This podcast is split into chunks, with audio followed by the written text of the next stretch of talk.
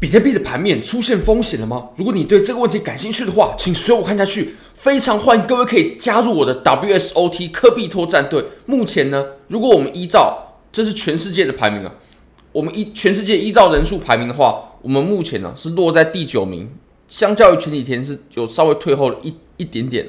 那非常欢迎各位可以加入我们科比托战队，因为根据规则呢，当我们的战队人数越多，那我们最后取胜的几率就越大。那我们目前呢、是华语区人数最多的战队，我们也是去年华语区的最后结束的时候的第一名，所以非常欢迎各位可以加入我们科比托战队，我们绝对是华语区里面最有机会获得名次、瓜分奖池的。好，我们回到比特币的盘面上吧。其实我们从周线上呢，我们先把这个楔形给画出来啊，就是从这个地方开始。当时我们在讲这个楔形的时候呢，嗯。或许哦，大家可能会认为说，它还有它还要一阵子它才会到。不过你可以发现，我们目前呢，它已经又重新来测试我们这条趋势线了。虽然说我们在周线上呢，我们是已经触摸到了，但其实从日线上呢，我们是还有一点点的距离的，还有一小小段的距离。那我们可以来看一下哦。其实我们既然可以画得出楔形，就表示我们在这个地方上涨，它一定有出现衰竭，不然它是画不出楔形的。尤其是你可以看我们在后面的这一段，还有这一段的上涨，它是很明显。后面的这段上涨，它是小了很多，包括量能啊，然后它走的距离啊，都要小的非常多。那其实我们现在呢，走的这种衰竭呢，它有没有可能扩大？也就是，诶，它有有没有可能扩大？然后最后我们就哇下破这个地方，然后引来一波暴跌，有没有可能走这种状况呢？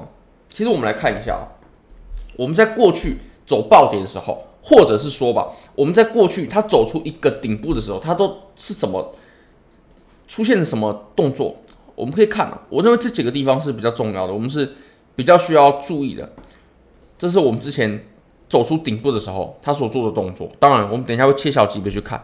再来是我们在这个地方的时候，当它走出顶部的时候，它做了什么动作呢？好，我们切到日线来看。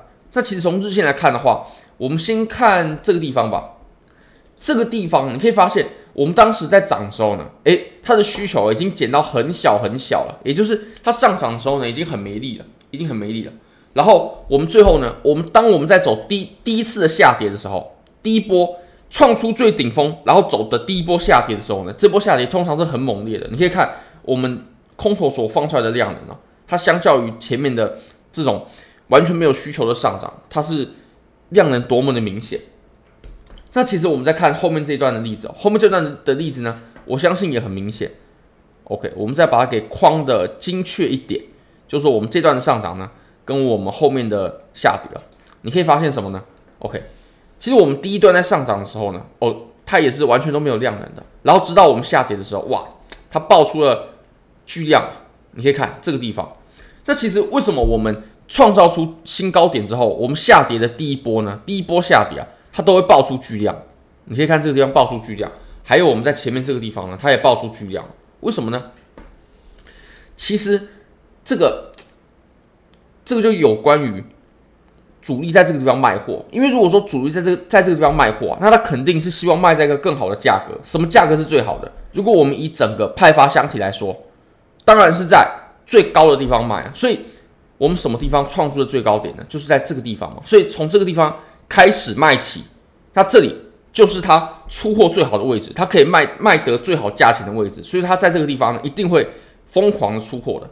所以我相信啊，在创造出顶峰的时候呢，第一波的下跌啊，它必须得爆量。你可以看我们在这个地方，它也是如此。然后呢，我们在后面这个行情啊，它也是如此的。第一波下跌它都爆量了，因为这里是庄家主力他卖货最好的。价格，那我们来看一下我们当前的行情啊。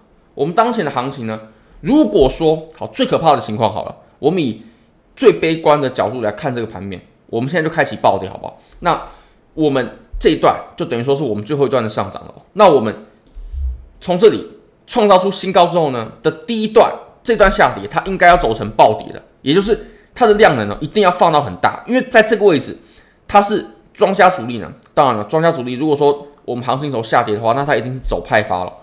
那走派发的话，它在这个位置是它最好的出货区间，所以它在这个地方卖的货呢，一定要是最多的，一定要是最多的。那你可以看，我们当前走的量能呢，它其实相较于前面的上涨，它也是完全的缩量，跟我们前面所走的这种顶部，它所出现的量能表现呢，它是完全不能做对比的。好，那我们再来看第二个重点，好了，第二个点就是，如果说呢，我们在这个地方它真的是走的派发的话，它真的走成是派发的话，那我们应该怎么看待呢？等我一下啊。我们应该看说，诶，这个地方它走派发吗？我认为这样看的话，级别太小了。一个一个月的震荡的派发呢，它是没有办法逆转。我们自从一万五千五以来这波上涨的趋势是没有办法逆转的。我们只有一种派发区间的可能，它有办法逆转，就是我们看整个大的区间，把它看成这个派发。那这样的派发箱体呢，它就绝对有绝对有逆转的契机。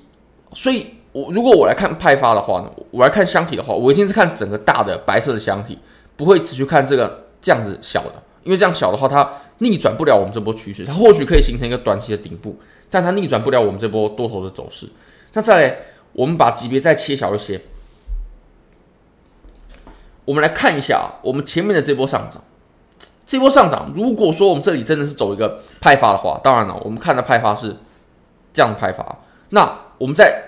后面的这波上涨，它一定是一个假的突破，也就是它这波上涨呢，并不是要走出一个真正的多头走势，它只是往上做测试，看还有没有人追，还有没有人买。那这个时候呢，如果有人买，那庄家主力就可以多出货一些。那我们来看一下它下面所走的这个量能呢，我们放出这么大的量，它肯定不是散户的行为啊。那放出这么大的量呢，如果说诶，我们在这里只是创造出一个假的顶部的话，那这些筹码怎么办？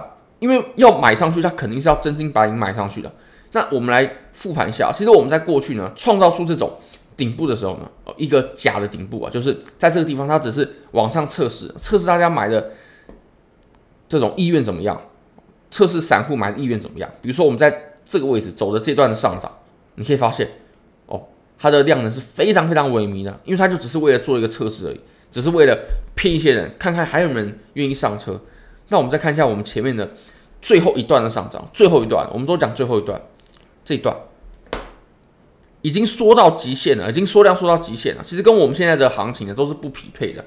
那我会认为呢，如果我们这个地方要走成顶部啊，我认为唯一的可能呢，就是我们在这个地方它再往上，然后呢再走出一个顶部，然后我们在走这个顶部的时候，它上涨的时候呢，量能极其的衰竭，然后我们在往下跌走第一波的时候。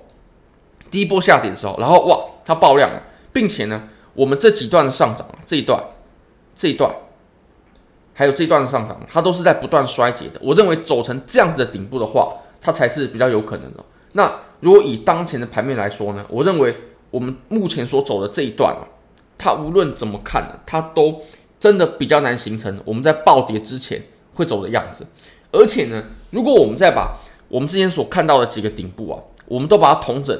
然后呢，我们把它之前所做的一些行为呢，我们把它给列点说明的话呢，其实你都可以发现啊，我们这两个顶部啊，它都有什么情况啊？在第一波暴跌之后呢，它都产生了一个死猫跳的反弹，死猫跳的反弹。OK，我们在上涨，下跌之后呢，都有一个死猫跳的反弹。那第二波呢，才是我们真正的暴跌啊，才是真正多头被气力放尽的时候，气力放尽，然后空头占据完全的优势，是在我们第二波的下跌。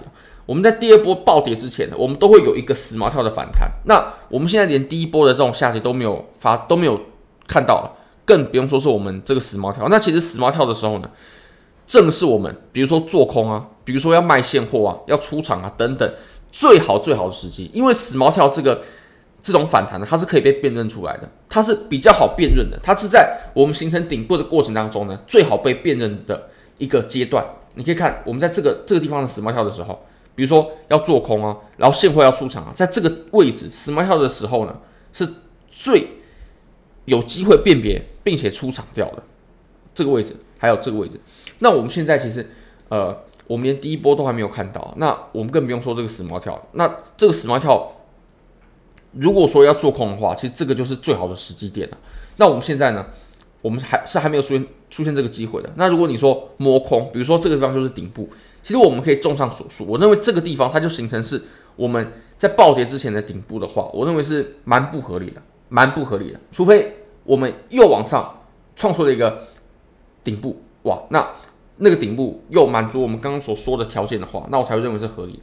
而且呢，我们创造出顶部之后呢，然后第一波下跌之后，通常都还会有一个死猫跳，那这个死猫跳才是我们真正值得做空的时候，就是在这个死猫跳出现的时候，才是我们真正值得做空的时候。那以目前来看呢，其实我们直接换句话说好了，交易机会要到那个时候才会出现。那其实换句话说就是现在还没有出现，所以我还没有做空。那死猫跳真正出现的时候，才是我会认为我们做空啊，或者说呃要做一些空头操作最好的时机点。那我认为现在是还没有出现的。好，那我们把呃走顶部的这个情况讲完之后呢，我们再把级别呢再缩小一些啊。其实我们刚刚是比较大级别的，那我们现在切到比较小级别的来看的话，从四小时呢，OK，从四小时啊，它其实走了一个楔形。这个楔形其实也算是挺漂亮的。OK，你可以发现呢，今天所走的这个低点，它是很完美的打在这个楔形的底部嘛。那如果我们把这个楔形给破掉的话，从这个地方破掉的话，后面的这波上涨呢，呃，它就有可能是我们刚刚所说的最后的那一段上涨，就创造一个呃新高的上涨。当然了。这个新高，如果说它走成衰竭的话，那就会非常非常不妙。不过这个地方，如果说突破的话，呃，那可能就看大大家的操作了。如果说即使做多的话，我也不会像前面的仓位这么大了，就会把仓位缩小很多了。因为我们在这个地方，它说实话震荡太久了。如果说我们是一段强劲的多头走势的话，它真没必要在这个地方震荡的这么久，它直接上去就好了。如果说它真的整理完了，准备。开启一波健康的上涨，直接上涨就好了，没有必要在这个地方震荡这么久了。在这个地方震荡这么久，它一定有一些问题出现。好，我们再看一下一小时吧。一小时的话呢，你可以发现，它又往下来了一些，它又把这个前面实体部分踩的这个低点又给破掉，并且又往下试探了。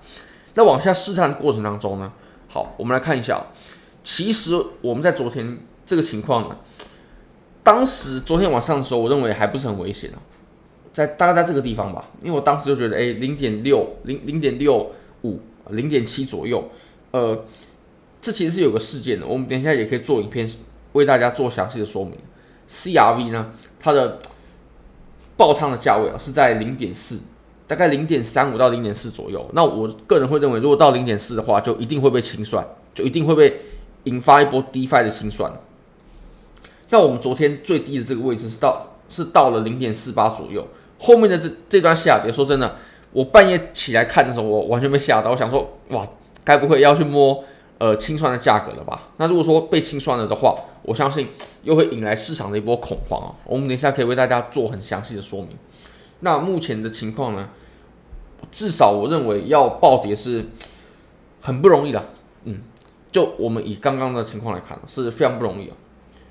但如如果说出现的话，那我也会还还蛮惊讶，就。这个地方要看暴跌，真的是我认为几率算是蛮低的。即使真的要走暴跌的话，我们往上呢也还会有东西要走，还会有反弹啊、死猫跳啊等等的要走。尤其我们现在又在我们很重要的趋势线支撑的附近，那这个地方是大家可以注意一下的。说不定我们在这个地方就开启一波哦，我们下一波的反弹的起点就从这个地方开始。好，非常感谢各位。